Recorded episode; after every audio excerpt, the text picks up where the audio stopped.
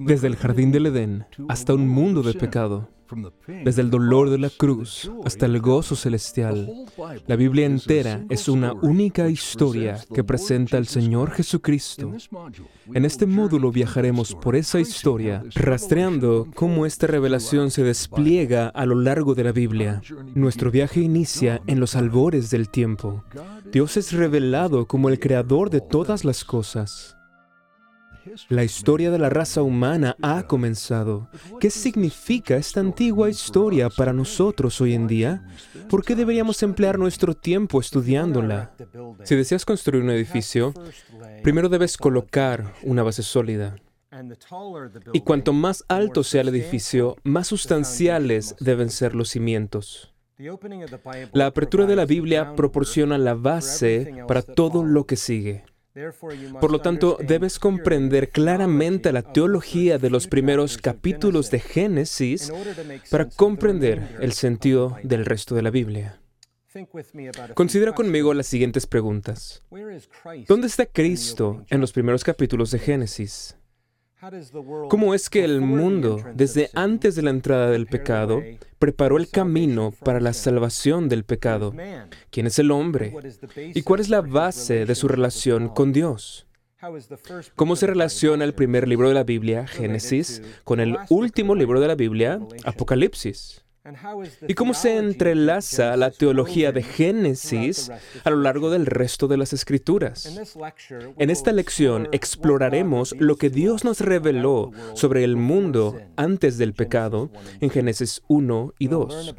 Aprenderemos sobre Dios, sobre el hombre, luego sobre la relación del hombre con Dios y finalmente, y quizás aún más importante, sobre el destino final del hombre redimido con Dios.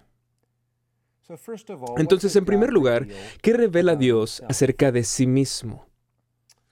Bueno, si abres tu Biblia en Génesis 1.1, verás que la Biblia inicia con Dios mismo. En el principio, Dios. Y bien, esto no es sorpresivo, ya que, tal como vimos en la primera lección, la Biblia es el libro de Dios acerca de Dios mismo, la revelación de su propia gloria. Y vemos desde el primer versículo que Dios existió desde antes del comienzo. Es decir, Dios es eterno. Ahora, cuando piensas en eterno, no pienses en esto meramente en términos de que Dios existió por mucho tiempo o tal vez por un periodo de extensión infinita en el pasado o un periodo de extensión infinita en el futuro. Esto va más allá. Dios es eterno y esto significa que Él realmente está fuera del tiempo, fuera del tiempo y el espacio. Él creó y trajo a la existencia el tiempo y el espacio. Antes de que el universo fuera creado, todo lo que existía era Dios y la perfecta comunión de las tres personas de la deidad. Y puedes pensar en cualquier atributo. Piensa, por ejemplo, en su amor. Dios no comenzó a volverse amoroso cuando creó el mundo. Él es eternamente amoroso. Esto es lo que Él es, no solo lo que Él hace. Y ese amor fue exhibido eternamente entre las tres personas de la Trinidad. También vemos que Dios decretó soberanamente la obra de creación. Y ahora, ¿qué entendemos por decretó la obra de creación? Bueno, el Catecismo Menor en la pregunta 7 nos ayuda en este punto. Dice, los decretos de Dios son su propósito eterno, de acuerdo con el consejo de su propia voluntad, en virtud del cual ha preordenado para su propia gloria todo lo que sucede. Vemos desde el primer versículo de la Biblia que Dios tiene un plan y que Él hace que suceda todo lo que acontece en la historia desde el principio hasta el fin. También aprendemos acerca de cómo es Dios, sus atributos. Ya hemos mencionado el hecho de que Él es eterno y también hemos mencionado que Él es soberano, que Él decreta todas las cosas. ¿Qué más vemos? Bueno, déjame darte algunos ejemplos. Vemos su poder al traer al universo a la existencia a partir de la nada. Pablo se refiere a esto en Romanos 1, versículo 20, porque las cosas invisibles de Él, su eterno poder y deidad, se hacen claramente visibles desde la creación del mundo, siendo entendidas por medio de las cosas hechas. También aprendemos que Dios es bueno. Verás que en el capítulo 1 se repiten las palabras, y vio Dios que era bueno. Lo que Él creó fue bueno porque Él es bueno. Vemos también su sabiduría en todas las complejidades de la creación siendo manifestadas. Si lees Isaías 40, esto se enfatiza ahí. Pero, ¿qué hay de la Trinidad? Quiero decir, después de todo, la Trinidad es una doctrina fundamental y una doctrina con consecuencias prácticas. ¿Qué es más práctico para el cristiano que la oración? Y aún así dependemos de la doctrina de la Trinidad y de la propia Trinidad para la oración. Oramos al Padre a través del Hijo con la ayuda del Espíritu Santo. Contrario a lo que algunos piensan, la doctrina de la Trinidad no comienza en el Nuevo Testamento. La encontramos a lo largo de todo el Antiguo Testamento, incluyendo la apertura de Génesis, aunque desde luego tenemos una revelación más completa y más clara de esto en el Nuevo Testamento.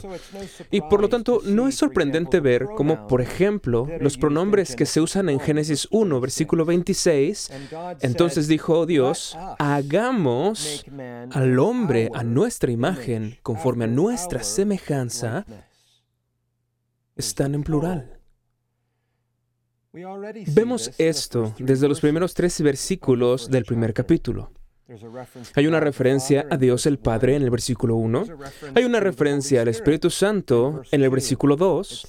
Dice, y el Espíritu de Dios se movía sobre las aguas. Y vemos una referencia al Hijo en el versículo 3. Y dijo Dios, sea la luz. Cristo es, por supuesto, la palabra eterna. Ahora puede que te estés preguntando, ¿será correcto incluir a Cristo aquí? Bien, el Nuevo Testamento arroja aún más luz sobre estos versículos iniciales en Génesis 1. Fíjate en que las palabras iniciales del Evangelio de Juan son casi idénticas a Génesis 1.1. Pero en Juan, se sustituye a Cristo por el verbo. Dice, en el principio era el verbo, lo cual coloca a Cristo en los primeros versículos de Génesis. Y sigue, en el principio era el verbo, y el verbo era con Dios, y el verbo era Dios. Este era en el principio con Dios. Todas las cosas por Él fueron hechas, y sin Él nada de lo que ha sido hecho fue hecho. Cristo, el Hijo Eterno, llamó al universo a existencia. Si te diriges a los Evangelios, verás cómo, en una ocasión, Él literalmente aquietó el viento y las olas con su mandato, con su palabra. Calla, enmudece. ¿Quién puede hacer esto? ¿Quién puede hacer esto? Su Creador el creador de los vientos y las olas, quien ordenó que existiesen. Él es quien puede hacerlo. Pablo refuerza esto cuando escribe, porque en Él fueron creadas todas las cosas, es decir, por Cristo fueron creadas todas las cosas, las que hay en los cielos y las que hay en la tierra, visibles e invisibles, sean tronos, sean dominios, sean principados, sean potestades. Todo fue creado por medio de Él y para Él, y Él es antes de todas las cosas, y todas las cosas en Él subsisten. Notemos que en el texto no dice la mayoría de las cosas. Cristo creó todas las cosas. Él fue antes de todas las cosas y es por Él que todas las cosas subsisten y para Él, no para nada ni para nadie más, sino para Cristo. Existen todas estas cosas. De modo que podemos concluir que Cristo aparece por primera vez en Génesis 1 no en Mateo 1. Este es el mundo de Cristo. Él creó el universo, al que más tarde ingresaría mediante su encarnación, para poder redimirlo y elevarlo por encima y más allá de cómo comenzó, tal como veremos al final de esta lección. Debemos considerar también las obras de Dios, puesto que en Génesis 1 y 2 también aprendemos que Dios actúa y revela cosas sobre sí mismo a través de sus obras, a través de lo que Él hace. Ahora bien, esto establece cierta expectativa para el resto de nuestro estudio de las Escrituras. Dios se revela a sí mismo en sus obras. Génesis 1 nos enseña a buscar a Dios revelándose a sí mismo en los hechos de la historia, la historia bíblica. Esto será de suma importancia en nuestras lecciones futuras acerca del resto de la Biblia. Dios se revela a sí mismo tanto en sus palabras como en sus obras. Pero sus palabras y sus obras siempre van juntas. Puedes ver aquí que Dios habló para traer al universo a existencia. Nuevamente, versículo 3, y dijo Dios. En el Salmo 33, versículo 6 y versículo 9, leemos, por la palabra de Jehová fueron hechos los cielos, porque Él dijo y fue hecho. Él mandó y existió. Consideremos algunas de las características de la obra de creación de Cristo. Bueno, aprendemos que la materia, las cosas físicas, las cosas físicas de este mundo no son eternas. Todo comenzó a existir en la creación. También vemos que fueron creadas a partir de la nada. Con la palabra nada queremos decir absolutamente nada. Él creó el mundo teniendo en mente su plan a largo plazo. ¿Y bien qué quiero decir con esto? Leemos que Él creó los pájaros, creó los lirios y las flores del campo, Él creó las ovejas y así sucesivamente. E hizo esto desde el principio porque pretendía utilizar todas estas cosas para enseñarnos lecciones espirituales. Más tarde el Señor Jesucristo diría, mirad las aves del cielo, vuestro Padre Celestial las alimenta, considerad los lirios, cómo crecen. Jesús hablaría también de su pueblo como sus ovejas. No es como si el Señor Jesús estuviera hallando lecciones a partir de estas cosas particulares de la creación. No. Desde el principio, Él creó estas cosas para transmitir, para enseñarnos estas lecciones espirituales. También vemos que Cristo eligió crear el universo en seis días normales. De hecho, cantamos sobre esto en el Salmo 104. Él eligió crear todo el universo en seis días normales. Ahora sabemos que ese es el caso por varias razones. La palabra día en Génesis 1 es calificada por la palabra tarde y mañana, limitando así el marco de tiempo. También vemos que día fue usado para el cuarto día para determinar el periodo gobernado por el sol, es decir, un día regular. También notamos que cada vez que día, la palabra día se utiliza en la Biblia, junto con un adjetivo numérico, es decir, con una palabra como primero, segundo o tercero, y así sucesivamente, siempre se trata de un día literal. Y la palabra en plural, días, los días de la creación, siempre se refiere a días literales a lo largo de todo el Antiguo Testamento. Sin embargo, tal vez es aún más significativo que en Éxodo 20, versículo 11, donde encontramos el cuarto mandamiento, en los diez mandamientos, la semana laboral del hombre sigue el modelo de la semana laboral de Dios. Otra característica que debemos destacar es que el mundo fue creado bueno. El punto de vista de que la materia física es inherentemente mala no es bíblico. Así que en este primer punto hemos estado respondiendo a la pregunta, ¿qué revela Dios acerca de sí mismo? Ahora, en segundo lugar, ¿qué revela Dios acerca del hombre? ¿Qué revela Dios acerca del hombre? Bien, vemos que el hombre es el pináculo de la creación de Dios. Aunque Dios creó una gran variedad entre las personas, estas comparten todo lo que es esencial y que tienen en común.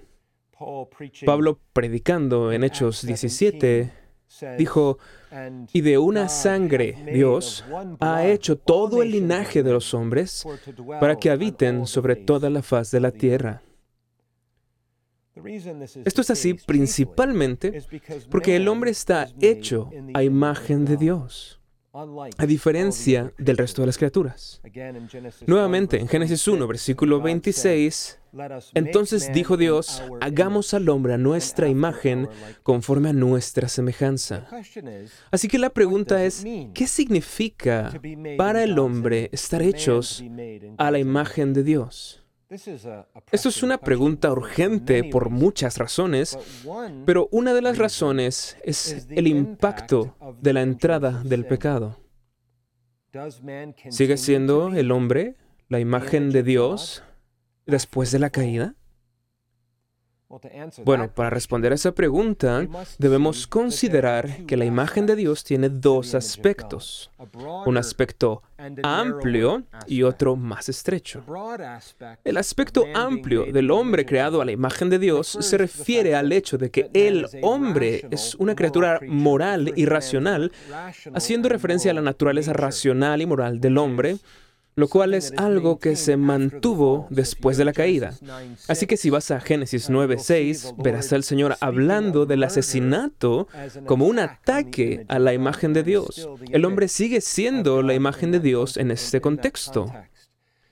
Si vas al Nuevo Testamento, Santiago 3, versículo 9, verás que maldecir a otro hombre es pecado, entre otras razones, porque es un ataque a la semejanza de Dios. Vemos lo mismo en 1 Corintios 11, en el versículo 7.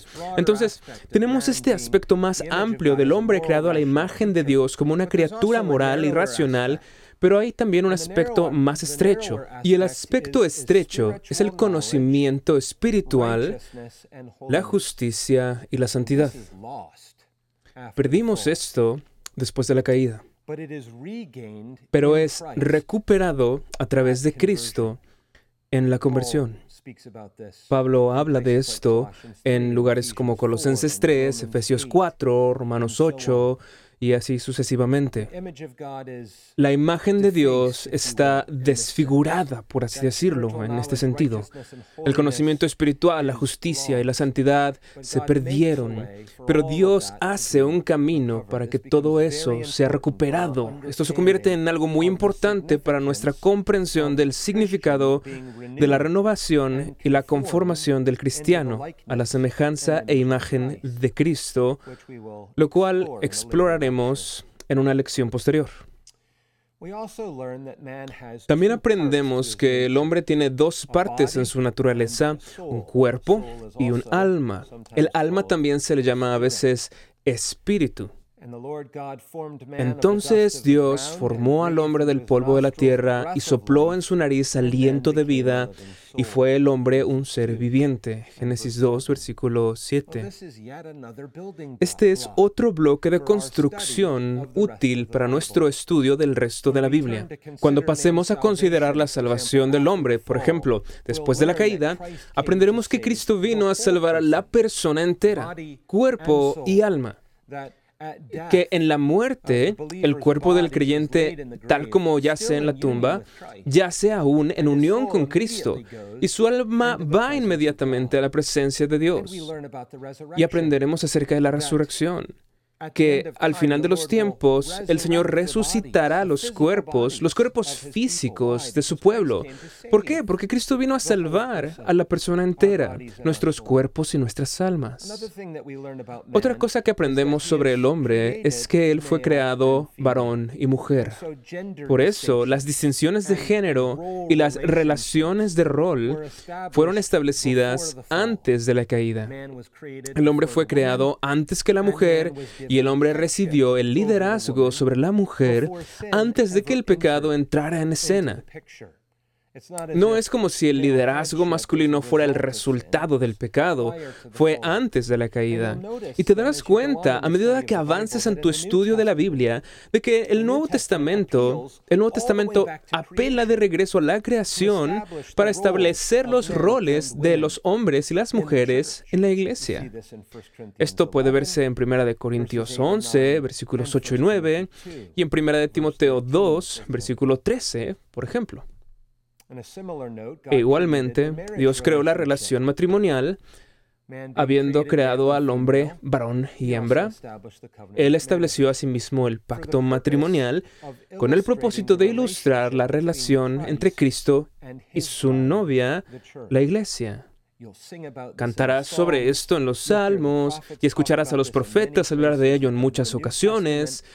También si vas al Nuevo Testamento, por ejemplo, desde Efesios 5 y hasta el final de la Biblia, en Apocalipsis 21, la nueva Jerusalén descendiendo del cielo como una novia adornada para su esposo. Y así esta relación matrimonial entre un hombre y una mujer llevada a un compromiso de pacto ilustra la relación entre Cristo y su novia desde el principio. Vemos también que el hombre se le dio dominio sobre las criaturas. El hombre fue el vicerregente de Dios. Esto también cobra importancia y está conectado, por ejemplo, a la salvación en Cristo.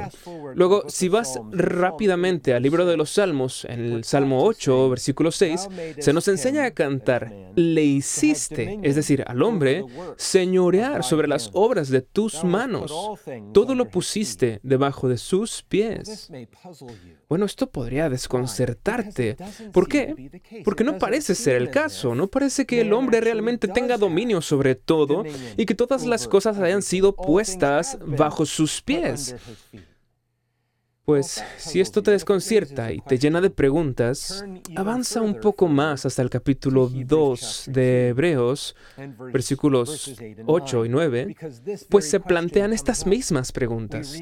Leemos, todo lo sujetaste bajo sus pies, es decir, bajo los pies del hombre, porque en cuanto le sujetó todas las cosas, nada dejó que no sea sujeto a él. Pero todavía no vemos que todas las cosas le sean sujetas. Como puedes ver, aquí comienza a surgir la misma cuestión. Dice, pero todavía no vemos que todas las cosas le sean sujetas. Pero vemos a Jesús, continúa el texto. Es en Cristo que este dominio está asegurado. Y es a través de Cristo que se manifiesta el dominio que Dios le otorgó al hombre.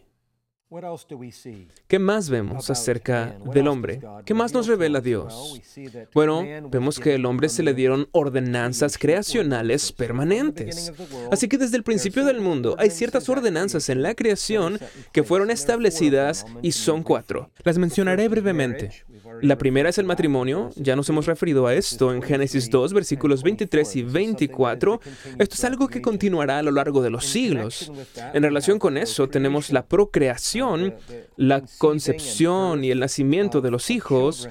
En Génesis 1, versículo 28, el Señor llama a Adán y a Eva a ser fructíferos y a multiplicarse. La tercera ordenanza de la creación es la labor o el trabajo. Vemos esto en Génesis 2, por ejemplo, en los versículos 15, 19 y 20. El trabajo no vino como resultado de la caída, no vino como resultado del pecado. Dios creó al hombre para trabajar desde el principio y eso continuará hasta el fin de los tiempos. La diferencia, por supuesto, es que ahora, después de la caída, el hombre trabaja con el sudor de su frente y con muchas otras dificultades e inconvenientes. La cuarta ordenanza de la creación es la observancia del Sabbat. Y vemos esto en Génesis 2, versículos 2 y 3. Observa nuevamente que el Sabbat es establecido antes del pecado y antes de la caída.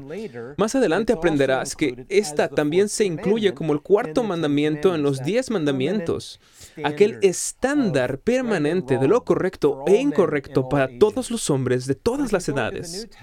Pero si vas al Nuevo Testamento, la obligación moral de observar y guardar el sábado, un día de cada siete, continúa hasta el final de los tiempos. En Hebreos capítulo 4, en el versículo 9 leemos, por ejemplo, por tanto queda un reposo y la palabra reposo aquí, en el griego, es distinta al resto de las palabras que se traducen como reposo. En realidad significa guardar el sabbat. Por lo tanto, queda un sabbat por ser guardado por el pueblo de Dios. ¿Qué estamos viendo en Hebreos 4?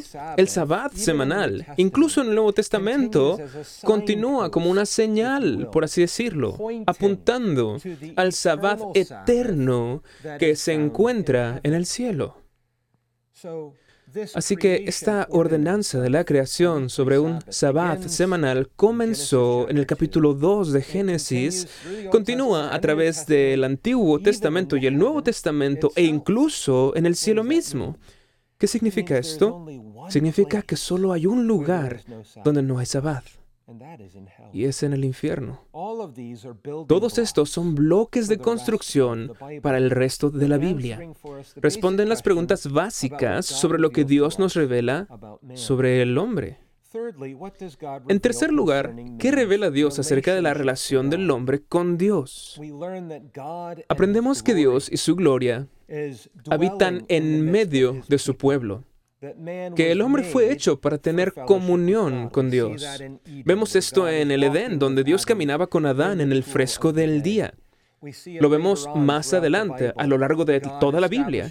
Dios estableciendo el tabernáculo donde Él moraba en medio de su pueblo y más adelante en el templo, ambos mostrando la gloria de Dios. Te encontrarás con esto todo el tiempo en los profetas. Por ejemplo, en Zacarías 2, en el versículo 10, porque he aquí, vengo y moraré en medio de ti, ha dicho Jehová.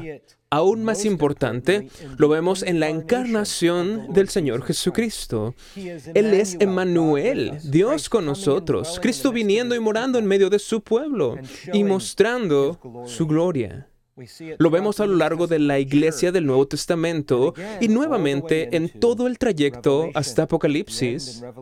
Al final, en Apocalipsis 21, versículo 3, leemos, y oí una gran voz del cielo que decía, He aquí el tabernáculo de Dios con los hombres, y Él morará con ellos.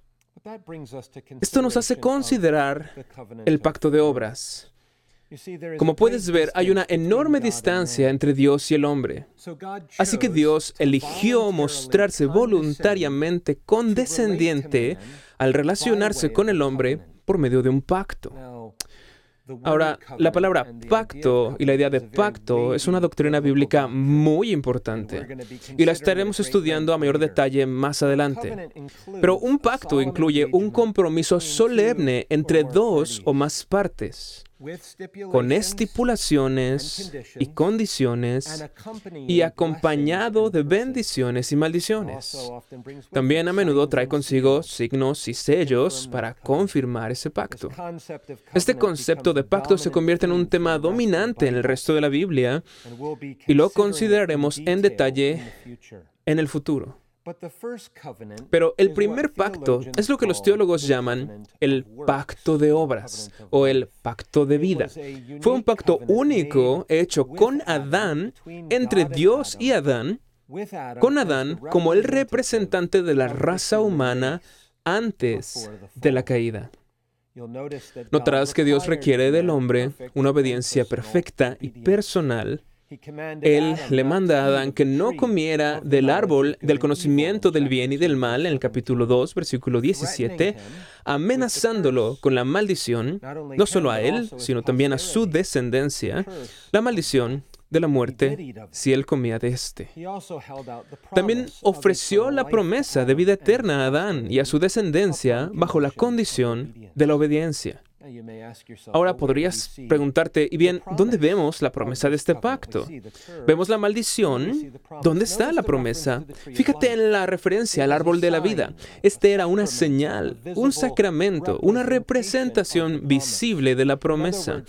En otras palabras, la presencia del árbol de la vida sostenía la perspectiva o la promesa de vida eterna permanente. Podemos verificar esto observando dónde aparece el árbol nuevamente en las Escrituras. Permíteme dirigir tu atención al último lugar donde lo vemos. En el último capítulo de la Biblia, leemos, en medio de la calle, describiendo el cielo, y en el otro lado del río estaba el árbol de la vida, que produce doce frutos, que da cada mes su fruto, y la hoja del árbol era para la sanidad de las naciones. Un poco antes, en el mismo libro, en Apocalipsis 2, en el versículo 7, leemos, al que venciere, esto es, a los cristianos, el que venciere le daré de comer del árbol de la vida, el cual está en medio del paraíso de Dios. En la próxima lección exploraremos la importante relación entre Adán como representante de su descendencia y Cristo como representante de su pueblo, en pasajes como 1 Corintios 15 y Romanos 5. A fin de comprender la obra del último Adán, Cristo, debes comprender la obra del primer Adán. La salvación de Dios no ofrece un regreso al Edén. Proporciona algo muy, muy superior. Y esto nos lleva a nuestro último punto en esta lección. Lo que Dios revela acerca de la preparación para la superioridad de la nueva creación. Hemos estado señalando algunos de los bloques de construcción provistos en Génesis para el resto de nuestros estudios de las Escrituras. En este último punto mostraremos las emocionantes maneras en las que Dios construye sobre este fundamento en el resto de la Biblia. Considera, en primer lugar, que la provisión de Dios para un redentor y para la redención estuvo presente desde el principio.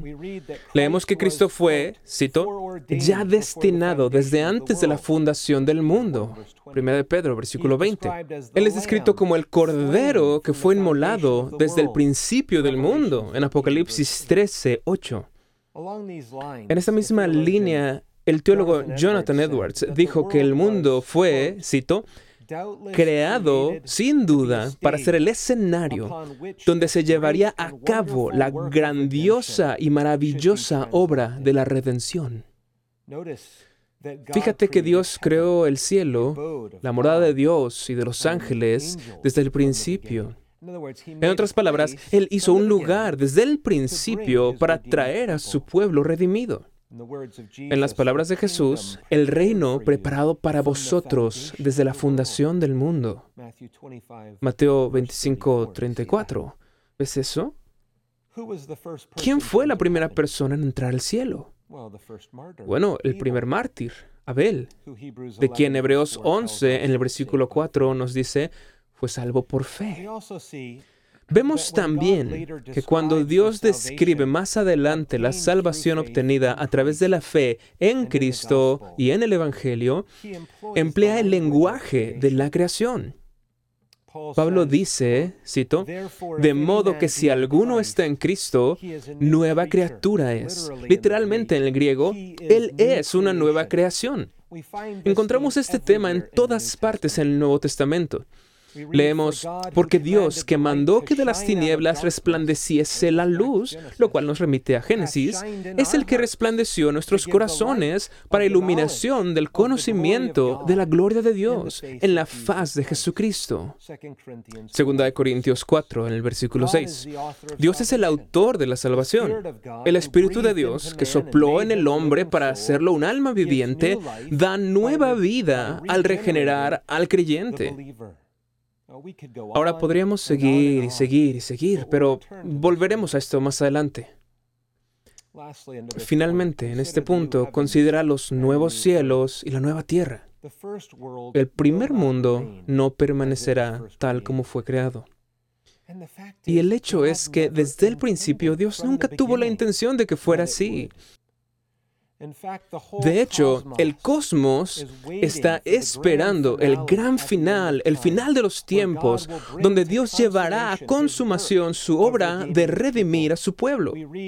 Leemos, porque el anhelo ardiente de la creación es el aguardar la manifestación de los hijos de Dios. El mundo sufre, el mundo entero sufre bajo la maldición.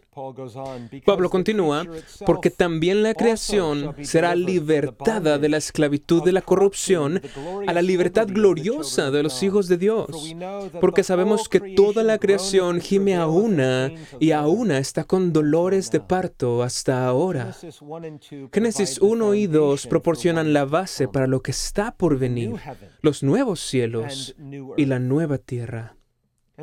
Y amigo mío, estos superarán con creces lo que Adán alguna vez conoció en el Edén. Ahora debemos esperar para explicar esto más adelante, pero debes saber que Dios ha guardado lo mejor para el final. Como vimos en la primera lección, toda la creación existe para la gloria de Dios.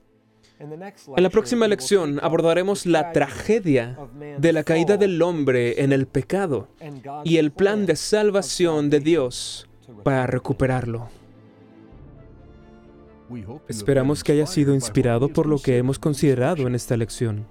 Únete al reverendo Robert McCurley en la próxima ocasión a medida que avanzamos en nuestro viaje por la teología bíblica y preguntamos, ¿cómo el pecado de un solo hombre causó que el mundo cayera?